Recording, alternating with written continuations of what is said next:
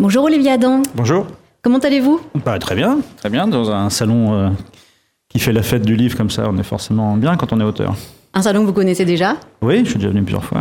Le moment a le plaisir de vous accueillir euh, plusieurs années. Alors, vous nous présentez cette année votre nouveau roman, euh, Mon cœur en cendres, aux éditions Robert Laffont, collection jeunesse.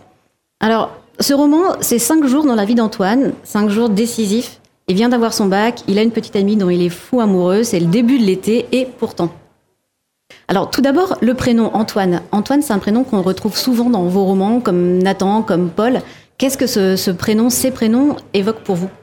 Bah, donc en général, euh, Antoine est mon, mon porte-voix, quoi, euh, ou Paul l'est. Euh, c'est pas le même personnage, mais c'est un peu la même silhouette. C'est un peu comme si le même acteur euh, l'interprétait différents rôles au fil des livres, quoi.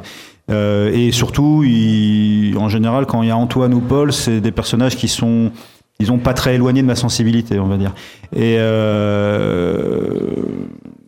Antoine, c'est tant, qu'on tant que le héros n'a pas d'enfant, on va dire, tant qu'il c'est quelqu'un de jeune qui n'est pas encore père, et à partir du moment où, où c'est quelqu'un de plus âgé et qui est père lui-même, euh, c'est Paul. Il devient Paul. C'est un peu des doubles. voilà.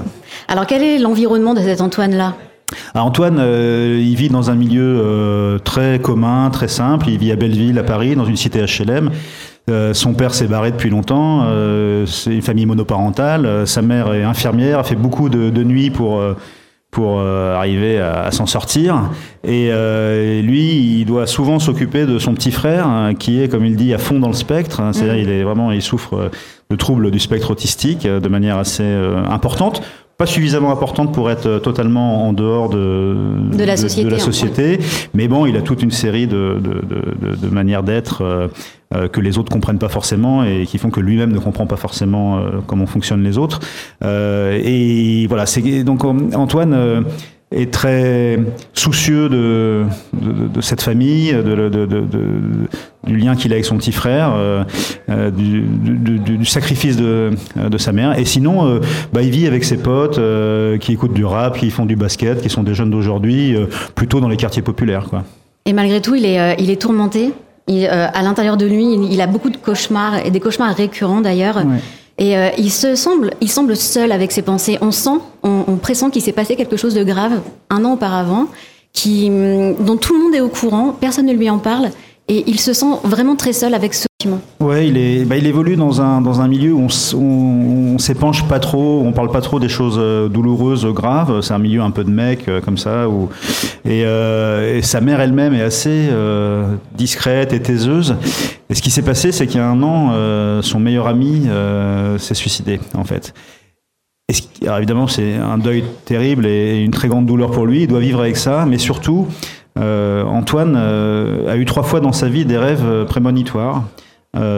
durant lesquels il, rêvait de la mort de gens qu'il aimait. Son oncle quand il était petit, sa grand-mère un peu plus tard, et puis cet ami. Et à chaque fois, il a vu les conditions exactes de, leur mort.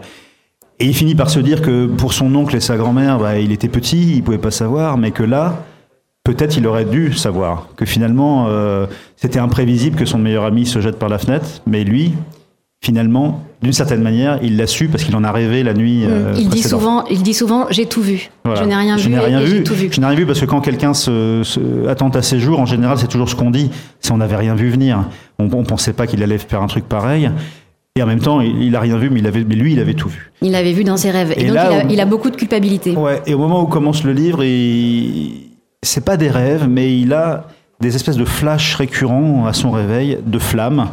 Et ça l'angoisse beaucoup parce qu'il se demande d'une manière ou d'une autre. Alors on est dans un été très caniculaire, il fait bah, comme celui qu'on est en train de vivre alors qu'on est en octobre. Il fait très chaud euh, et, euh, il y a une atmosphère très incendiaire comme ça. Et lui n'arrive pas n'arrête pas de rêver de flammes. Alors la question est est-ce que c'est l'atmosphère générale qui, lui fait rêver de mm. flammes ou, est-ce que ça veut dire quelque chose? Ou est-ce que c'est le début d'une nouvelle prémonition? Alors, il a une, petite amie qui s'appelle Léa, qui elle vit euh, à Paris et qui évolue dans un milieu complètement différent, le milieu littéraire. Oui. Donc, vous, vous connaissez ces deux milieux? Moi, je connaissais, oui, exactement. Bah, C'est-à-dire que moi, j'ai travaillé à la fois sur le, disons, le, la, banlieue euh, ou les quartiers euh, où j'ai grandi, d'où je viens. Et en même temps, bah, la vie m'a fait passer d'une certaine manière de l'autre côté de la barrière. Et donc là, j'ai imaginé un couple composé de voilà de, ces deux facettes avec Antoine qui vient de cette alors il, il, vit dans Paris mais à Belleville dans les quartiers populaires et puis cette fille qui, elle, euh, se rend même pas compte finalement qu'elle est privilégiée. Euh, elle vit dans un grand appartement à Montmartre. Euh, euh son père est éditeur, sa mère est traductrice. C'est un milieu très lettré dans lequel il est évident que lire est important, que voir des films d'auteur c'est important, euh, et, et, qui, on a, comme il dit, on a l'impression qu'en fait ils vivent comme en dehors du monde, c'est-à-dire qu'il y a que l'art et la culture du matin au soir dans leur tête et dans leur bouche. Et lui, à la fois, ça l'attire, et en même temps, bien sûr, euh, il n'est pas né là-dedans, et ça lui semble quelque chose d'à la fois peut-être enviable, mais aussi un peu inaccessible. Il les trouve un peu déconnectés aussi du monde. Bah, déconnectés, parce que ce que je dis, c'est qu'ils se rendent même pas compte que, qu'en fait. Léa n'arrête pas de dire, mais non, non, on n'est pas riche, mais bien sûr que si, ils sont riches, parce que ça fait partie des gens qui regardent pas les prix sur les étiquettes. Quand on regarde pas les prix sur les étiquettes, de toute façon, quand on se soucie pas vraiment de comment on va boucler la fin du mois, on est riche, quoi. Mm. Donc il est, il est, euh, il est tiraillé il est tiraillé finalement, euh, Antoine. Euh, entre ce qu'il ressent aussi pour Léa, ce qu'il imagine, et puis il rencontre, il a l'occasion de rencontrer aussi ses amis. ils partent finalement en bord de mer pour les vacances. Il la rejoint. Il rencontre ses cousins, ses cousines et ses amis. Et là, dans le groupe, alors que tout le monde a l'air de vouloir l'accueillir, il se sent finalement seul. Et c'est un thème que vous évoquez aussi souvent, ce sentiment de solitude qu'on peut ressentir alors qu'on est entouré finalement de monde.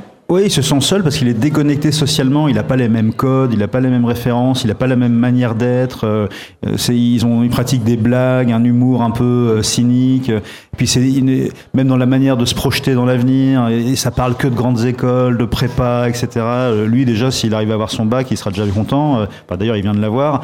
Et, tous ces gens, et ça joue au tennis, ça fait de l'équitation, ça fait, c'est en prépa HEC ou en école d'ingénieur. Ça, c'est vraiment des sphères qui sont très éloignés euh, de lui. Tout le monde a des. Les gens trouvent normal d'avoir des maisons secondaires. Quoi. Lui, pour lui, c'est dans les films qu'on a des maisons secondaires. L'endroit où il débarque, euh, Léa lui a toujours dit, oh, tu vas voir, c'est une petite maison au bord de la mer. Lui, quand il arrive, c'est un truc, il est, il est au cinéma dans, un film d'auteur français, quoi. C'est où, où, ça paraît genre normal d'avoir euh, une maison avec un jardin, avec la mer, mm. la mer à pied, quoi. Il y, a, aussi ce biais où finalement, il n'ose plus quand on lui demande ce qu'il fait ou ce qu'il veut faire comme étude et qu'il répond, alors que personne ne dit rien. Il a le sentiment lui d'être inférieur. En fait, il a euh, ce sentiment d'infériorité aussi à la base qui fait que la, la connexion ne se fait pas. Est-ce que vous pensez que ça, peut se faire, cette connexion? Elle peut se faire via Léa. Parce que euh, l'amour peut transcender euh, ces questions de classe sociale.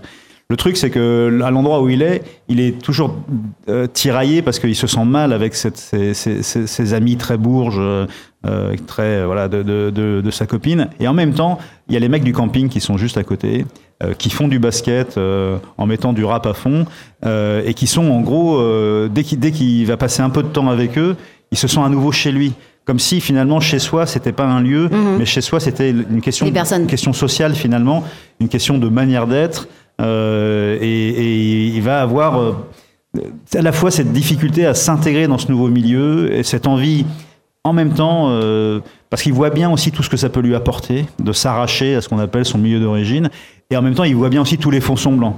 C'est-à-dire euh, l'espèce de mépris de classe euh, inconscient qu'ont tous ces gens, euh, leur le côté déconnecté, côté parfois méprisant. et à l'inverse, dès qu'il revient auprès des siens, entre guillemets, il y a à la fois quelque chose qui le limite et dont il voudrait sortir, mais en même temps quelque chose de plus vrai avec lequel ils se sent plus en connexion c'est un roman que vous avez écrit euh, donc euh, pour euh, pour les jeunes et vous avez ce langage des jeunes. Beaucoup, ils communiquent beaucoup par SMS. Et on a aussi des longs vocaux Ouais. Euh, voilà, comme on fait beaucoup euh, maintenant, donc euh, des, des, vocaux très très longs qui se succèdent, même s'il n'y a pas de réponse entre les deux, par exemple. Vous trouvez que c'était un bon moyen pour pour accrocher bah, les jeunes et les faire adhérer aussi à cette histoire? C'est pas vraiment ça. C'est que moi, j'écris pas pour les jeunes, j'écris des livres du point de vue des jeunes. ces livres-là, ils sont, c'est pas des livres pour pour adolescents, c'est des livres dans l'adolescence. Même pas sur l'adolescence, c'est dans l'adolescence. C'est des livres dont les protagonistes sont eux-mêmes des jeunes gens.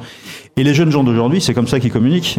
ils communiquent plus. on, ça, ça s'appelait au téléphone en direct avec l'autre au bout du fil, ça n'existe pas.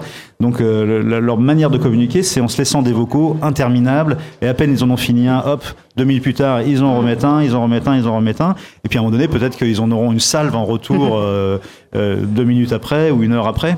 Et, et c'est simplement, j'essaie juste d'être juste par rapport au, à mes protagonistes. Et en même temps, ça permet euh, vraiment ces, ces vocaux d'entrer dans le, dans le fond de leur pensée. Ils vont jusqu'au bout, Ah, ils développent ça, leur C'est idée. vrai que ce sont des monologues qui permettent de- de- d'entrer dans la psyché en fait euh, de, de- de chaque personnage. Il y a juste un dernier personnage dont je voudrais parler, c'est la mère, parce que la mère est très importante. Et je termine cette interview avec une citation à la page 150. Antoine dit J'ignorais que la mère pouvait avoir un tel pouvoir de régénération, une transfusion de l'âme et du sang. C'est ce que vous ressentez aussi. Bah, bien sûr. Mais La mère est un personnage dans ce beaucoup dont de il vos se livres. rend compte aussi, c'est que la mer, en fait, on dit que c'est donné à tout le monde, mais c'est faux. La, la mer, l'accès à la mer, c'est aussi un truc de classe. Merci beaucoup Olivier. Adam pour euh, pour ce moment partagé ensemble. Donc vous êtes ici pour nous présenter donc votre nouveau roman Mon cœur en cendres aux éditions Robert Laffont. Merci à vous.